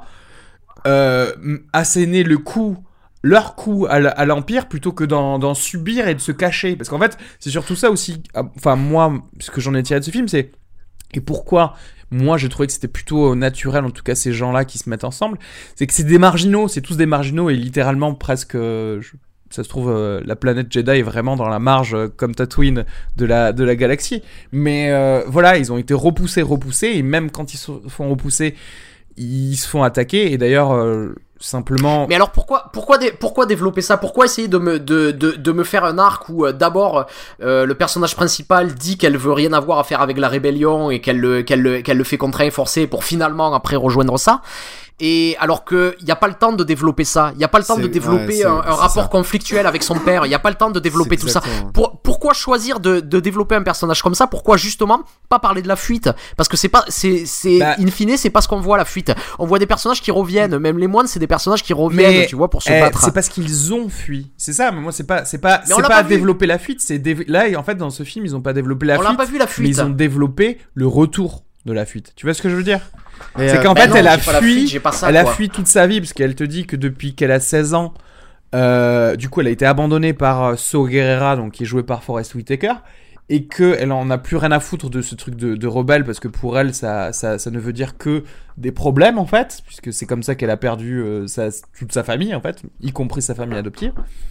Et du, coup, c'est- pour ça ce que je disais par rapport au, thème de la transmission et de l'héritage, c'est l'héritage de certaines valeurs pour lesquelles il faut se battre. Et, malgré euh, euh, ce que tu crois de ton impuissance, malgré, ce que tu crois que de, comment dirais-je, le, fait que peut-être effectivement tu, en es marre euh, de faire ça, mais en fait tu y reviens quand même parce que euh, si t'affrontes pas ton, tes problèmes, ils vont, ils, ils vont toujours arriver vers toi, quel que soit le. Ouais, La- mais, mais je trouve que c'est fa- enfin, en fait je trouve que c'est un petit peu euh, tu, tu fais un grand écart un petit peu facile. En fait, euh, donc grosso modo dès le départ, euh, on arrive euh, à une époque où euh, l'héroïne du film est enfant et où elle voit euh, Ben, je, je sais plus son nom là, le mec en le, le- le héros méchant. Oui, du le film, méchant, appelons-le le méchant. il vient pour forcer le père de l'héroïne à venir travailler pour l'Empire et donc construire l'étoile noire. Eux, manifestement, ils sont pas d'accord, mais là aussi, la résistance, elle est quand même moyenne. C'est-à-dire que lui, il décide de rester là et il demande à sa femme et à son époux et à sa fille de partir. Finalement, euh, la femme revient. elle est euh, assassinée par le méchant. La fille voit tout ça, elle s'évade, elle se planque, ils, ils arrivent jamais à la choper. Et euh, Mad Mikkelsen part bosser pour l'Empire. Bon. Ensuite, on a une ellipse terrible. Là, elle devient adulte et on comprend qu'elle a été effectivement adoptée par Forrest Whitaker, qui était l'ami, alors on ne sait trop comment, de Mad Mikkelsen et de son épouse. Euh, et là, on comprend que ce mec, euh, donc euh, So Guerrera, est euh, lui aussi un rebelle, mais une frange euh, différente Ouais. de rébellion ouais. apparemment plus fanatique. Alors, ce que l'on comprend, c'est que c'est un petit peu plus Jediisant, quoi, si je puis dire. C'est Je sais pas, Puisque- peut-être plus extrémiste, juste ils disent plus extrémiste, mais alors en quel gros, intérêt quand t'es laminé par euh, un empire comme celui de, En, en gros, je de- pense de que ils essayent de dire de, plus de te euh, scinder, quoi, tu vois plus violent, je pense. Plus violent, ouais, mais bon. Après, c'est un personnage qui existe pour les gens qui connaissent déjà les genre les les euh, dessins Les BD, animés, les trucs ça. 3D euh, Clone Wars parce qu'il il fait partie. Et alors, en plus de ça, il a ramassé parce que quand on le voit, euh, donc euh, plusieurs années plus tard, le mec il est blessé de partout, etc. Il a l'air complètement parano, mais il l'est pas tant que ça. C'est un peu la version côté Moi, j'ai clair pensé- de Dark Vador Exact- parce que non, il- pas Dark Vador, au prend- robot dans le 3 là. Bah Grievous ou Euh, Grievous, exactement. là, que mais- il se voilà, Ouais, il, inspire dans un Alors bon, euh, on est là, ok. Alors il a il a l'air complètement parano. Il subodore que la fille est venue le revoir parce qu'il est content quand même de la revoir. Mais il subodore qu'elle est venue à lui pour le balancer, mais il s'en fiche un peu. Mais quand même, on là, on comprend pas très bien, tu vois, où est-ce qu'il va en venir. franchement, mais il faut que vous le revoyiez. hein. Pour moi, tout me paraît clair. Parce que, en fait, Bah, moi, je sais pas, tout- moi, je- je- quand, enfin, c'était- tout, tout, tous les dialogues, pour moi, ont expliqué assez Ouais, mais exactement. clairement les, C'est- c'est- les c'est- trucs. c'est- quoi. c'est- c'est- C'est c'est là où j'ai mis le doigt dessus. C'est de l'exposition, c'est des dialogues, c'est jamais certes, dramatisé. c'est de- l'exposition, mais euh, mais après, tu vois, quand, c'est vraiment que euh, on n'est pas dans l'exposition de, de de séries à la Lee McBeal, quoi. On est vraiment dans dans les trucs que des gens pourraient se dire quand même. Donc, alors euh, Quoi? Non, là t'as fumé quelque chose, Bah, arrête, ce qui c'est pas mais possible. quoi? Quoi donc Donc, ah, On est, on, est, on, on- on est toujours à exprimer en fait ce qu'on aurait dû voir et les personnages à nous faire des, des, des, des monologues pas possibles pour essayer de, ne- de, de, de, de nous faire rattraper l'histoire qu'on a loupée quoi. de Alors, monologue attends. que ça. euh, alors après, moi, il y a, il y a, euh, je, je, je Non, mais je pense que là, vous avez une vision biaisée parce que vous Non, avez- non, non, non, mais en fait, je, me suis mis à la place de, des fois. mecs de la rébellion, tu vois, pendant le film. Je me suis posé la question parce que donc on est là, nous, on a le point de vue de l'héroïne, on sait qu'elle est sincère, on sait qu'elle a souffert, on sait qu'elle aime son père. Son père, euh, il est présenté comme un traître, puisque tout le monde dit il est parti Mhm. bo- bosser pour l'empire, etc. Et même la mission est de le tuer, puisque on veut pas qu'il mène à bien euh, la construction de l'étoile noire.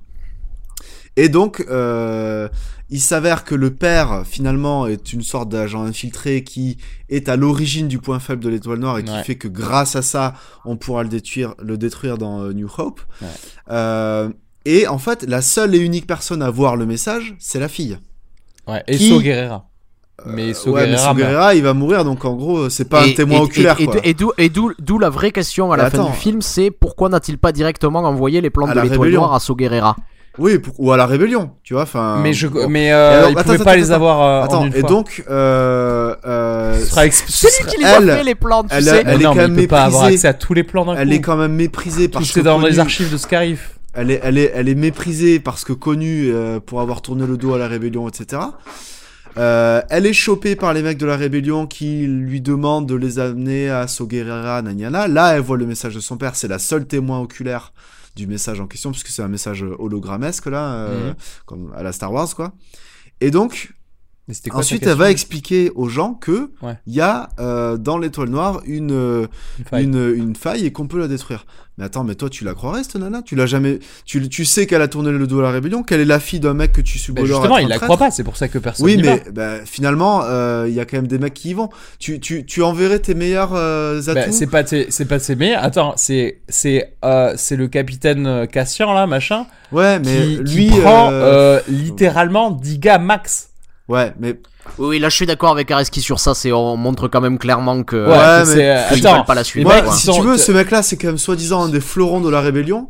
Et alors que. Ah, euh, ça, alors, on il fait- a... tu sais, ça, tu sais pas, c'est des potes de- du capitaine. Ouais, ça se trouve, c'était des. Non, mais. des Non, non, non, le mec, là, le... je sais pas comment il s'appelle, le cap- justement, le capitaine en question, là. Ah, euh, le. Ouais, ouais. c'est soi-disant un mec quand même qui est, qui est, qui est un, une, tu vois, un, Ouais. un gars solide dans la rébellion quoi.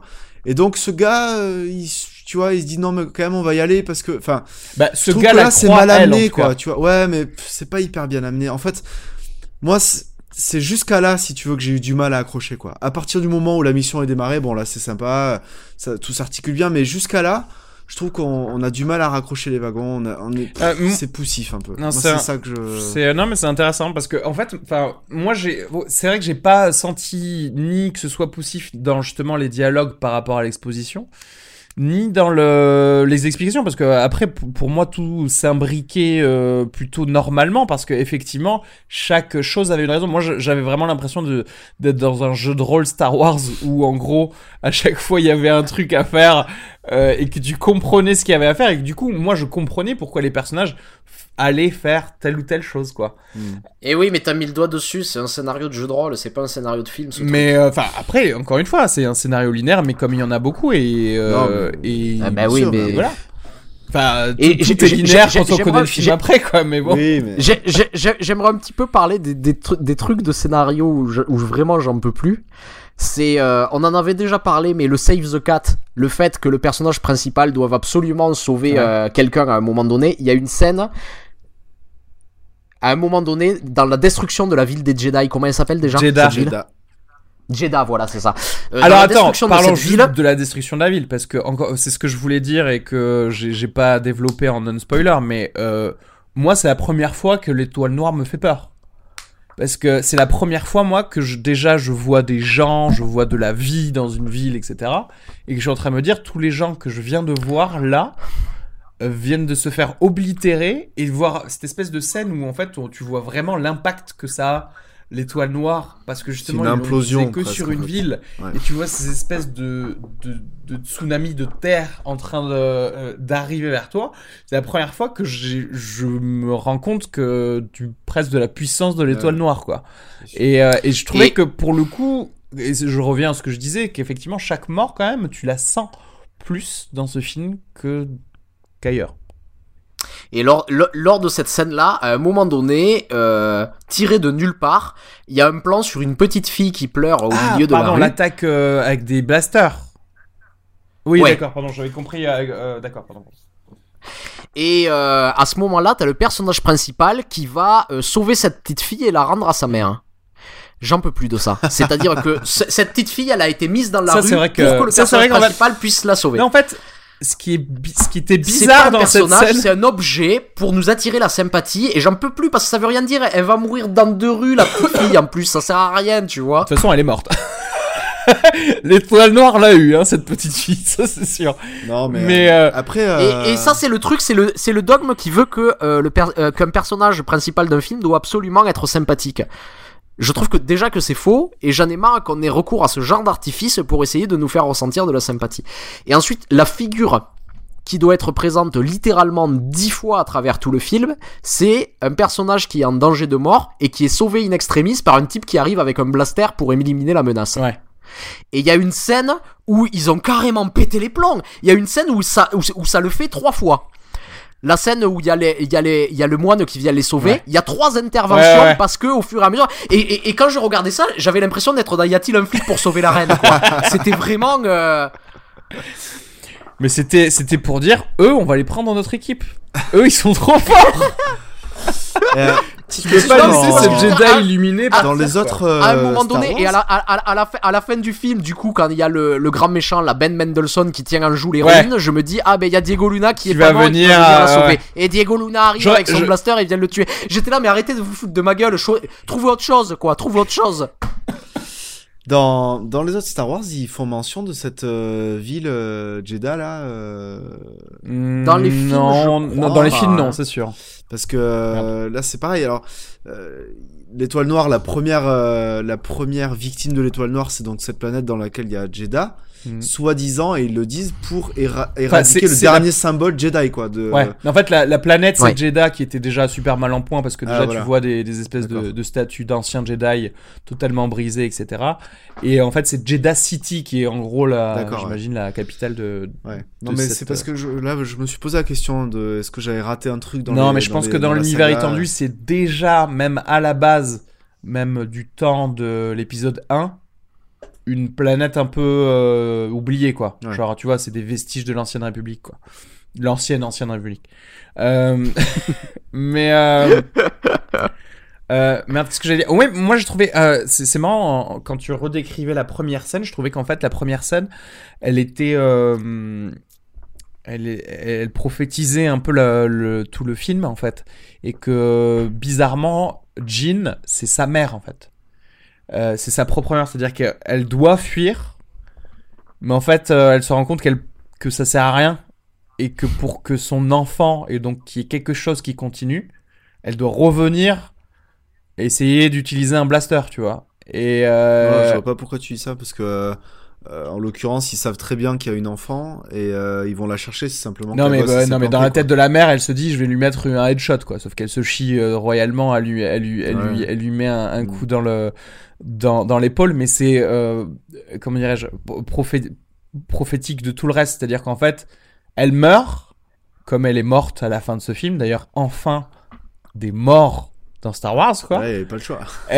Et euh, mais ça leur a fait quand même un bon coup de, de- dans l'épaule parce que Luke Skywalker va grâce à elle, tu vois, foutre en l'air l'étoile noire, etc.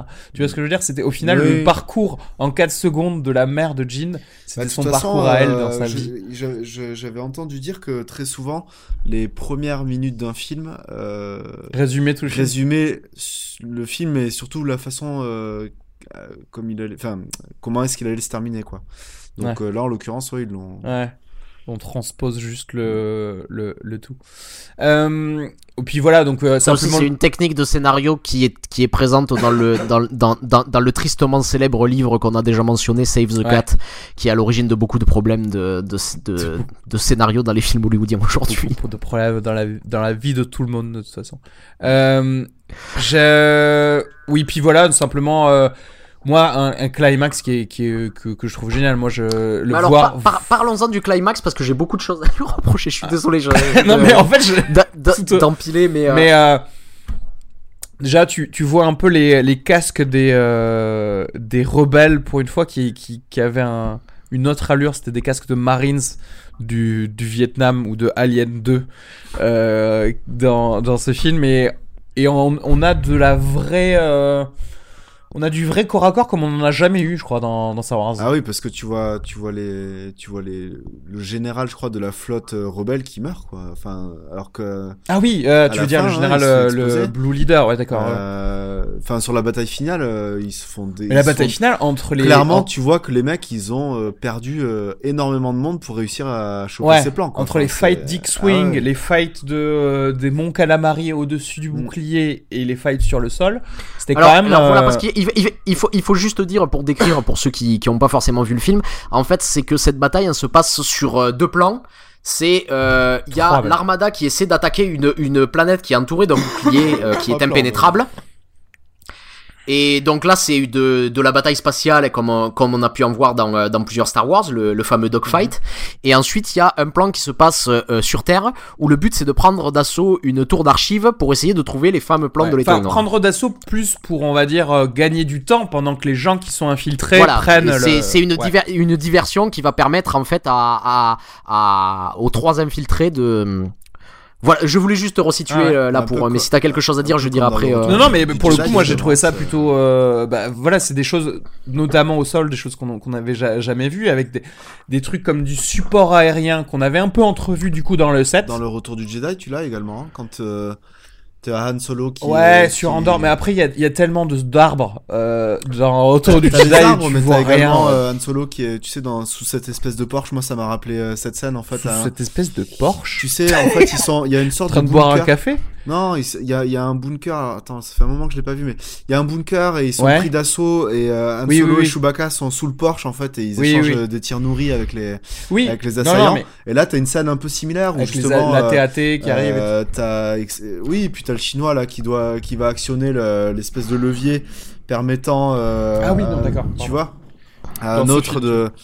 Non, mais je fais un parallèle entre le, Oui. le, le retour du désert. Enfin, Et justement un combat Et- au sol et un combat aérien où les, t'as, t'as les, les mecs euh, qui essaient de, de, de, de, de donner du temps euh, aux gars au sol, etc. Enfin, c'est. Et, et alors juste, justement dans cette scène-là, là pareil au niveau de la manière dont, dont c'est écrit, donc euh, on a ces deux, ces deux plans euh, sur lequel euh, sur lesquels se situe la bataille. Et euh, donc au sol, on a nos six personnages et on sent qu'ils veulent donner un rôle à chacun un peu dans cette euh, dans cette infiltration. Et on sent qu'ils ont beaucoup de mal parce que euh, en fait, du coup, ils vont séparer les euh, les personnages en deux groupes. Un groupe qui va aller chercher les plans de l'étoile noire dans la dans la tour d'archives et un groupe qui va rester au sol parce que il faut absolument transmettre euh, un message à la rébellion de détruire le bouclier, le, le bouclier qui entoure la planète pour pouvoir transmettre les informations, euh, les, pour pouvoir transmettre les plans de, de l'étoile noire à la rébellion. Le problème, c'est que évidemment, quand il y a la flotte rebelle qui arrive, la première chose qu'ils se disent, c'est euh, euh, si on veut euh, aller les aider, il faut passer ce bouclier et on va le détruire. Donc finalement, ceux qui restent au sol pour essayer de transmettre l'information, ils essaient de transmettre une information absolument inutile.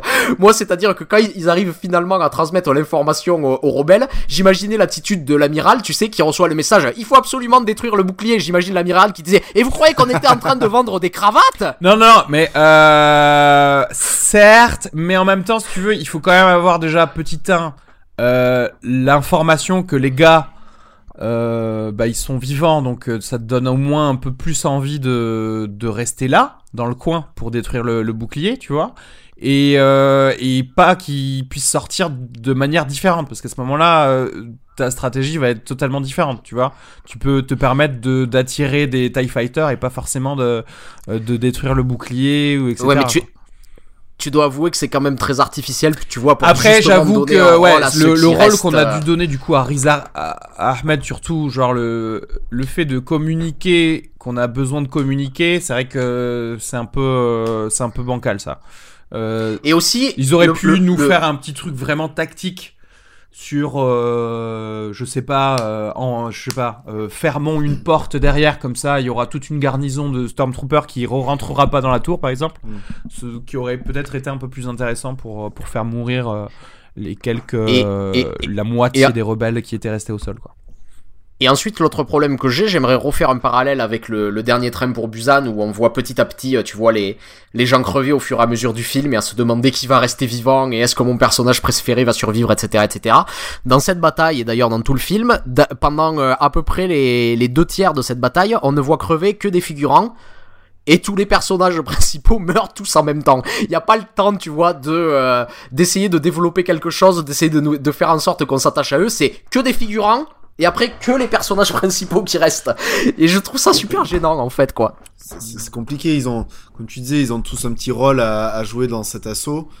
Et in fine, on sait qu'il faut qu'ils meurent tous de toute façon, puisqu'on n'en retrouve aucun d'entre eux euh, dans. Non mais mais je sais, mais ils, ils, ils peuvent étalonner, et, étalonner. ils peuvent échelonner les ouais. morts ils peuvent éche- ils peuvent échelonner les morts. Non, en fait, c'est ça, surtout, plutôt même, montrer- même, même dans les rôles de chacun, c'est-à-dire que ils meurent pile poil quand ils ont réussi à, à finir leur mission. Il y en a qui auraient pu échouer leur mission. En fait, ça, ça aurait pu rajouter du suspense, quelque chose. Là, c'est encore une fois, c'est très mécanique, comme tout le scénario de ce film. C'est je sens, on me pose les trucs les uns Ouais, après non, mais les autres, comme ça. Et... euh, non mais ça c'est c'est vrai que non mais ça, peut être amélioré c'est sûr non mais c'est vrai que voilà si, déjà ils nous avaient montré des morts de, personnages secondaires entre les morts euh, les, autres morts après il y en a euh, mais euh, parce que mais c'est juste tu les vois plus au bout d'un moment parce que après c'est ça aussi c'est à dire que à partir du moment où les personnages principaux commencent à mourir euh, J'avoue que les rebelles derrière qui tombent, tu les vois plus vraiment. T'es là, tu fais genre putain, fais chier quoi. Ah, j'ai une petite émotion pour le général de la flotte.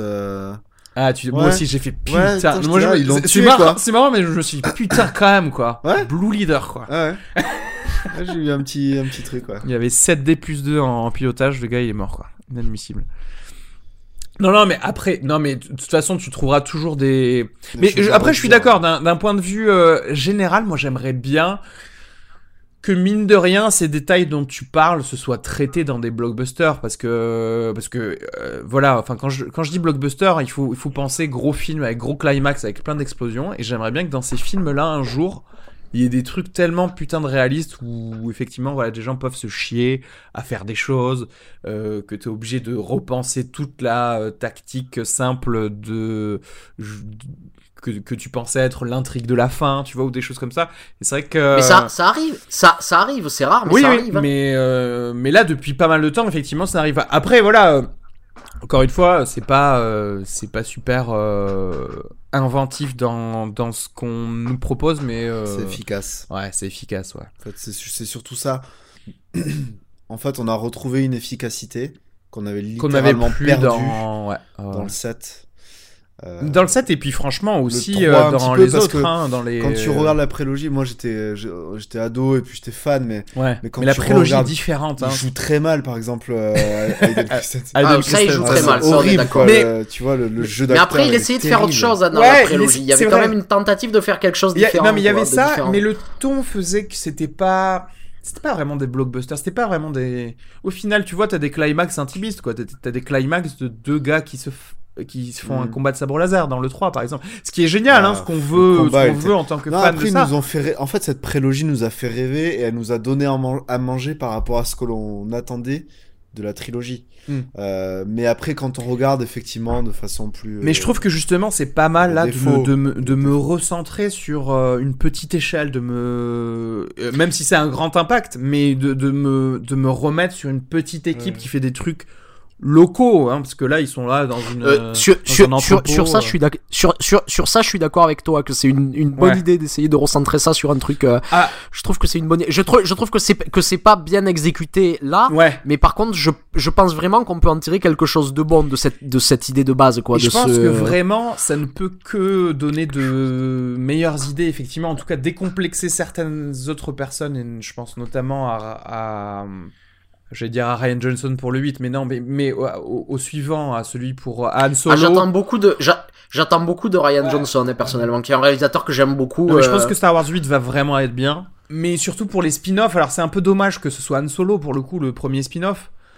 Et parce que là, tu vois, ça me fait encore dire, bon bah, c'est dommage, parce que là, vous aviez tout fait de- de bien, dans le sens où c'était que des gens que je connaissais pas. Et, ok, vous avez voulu me, me mettre, me faire du fanservice en me donnant de, du Peter Cushing, du Dark Vador, etc.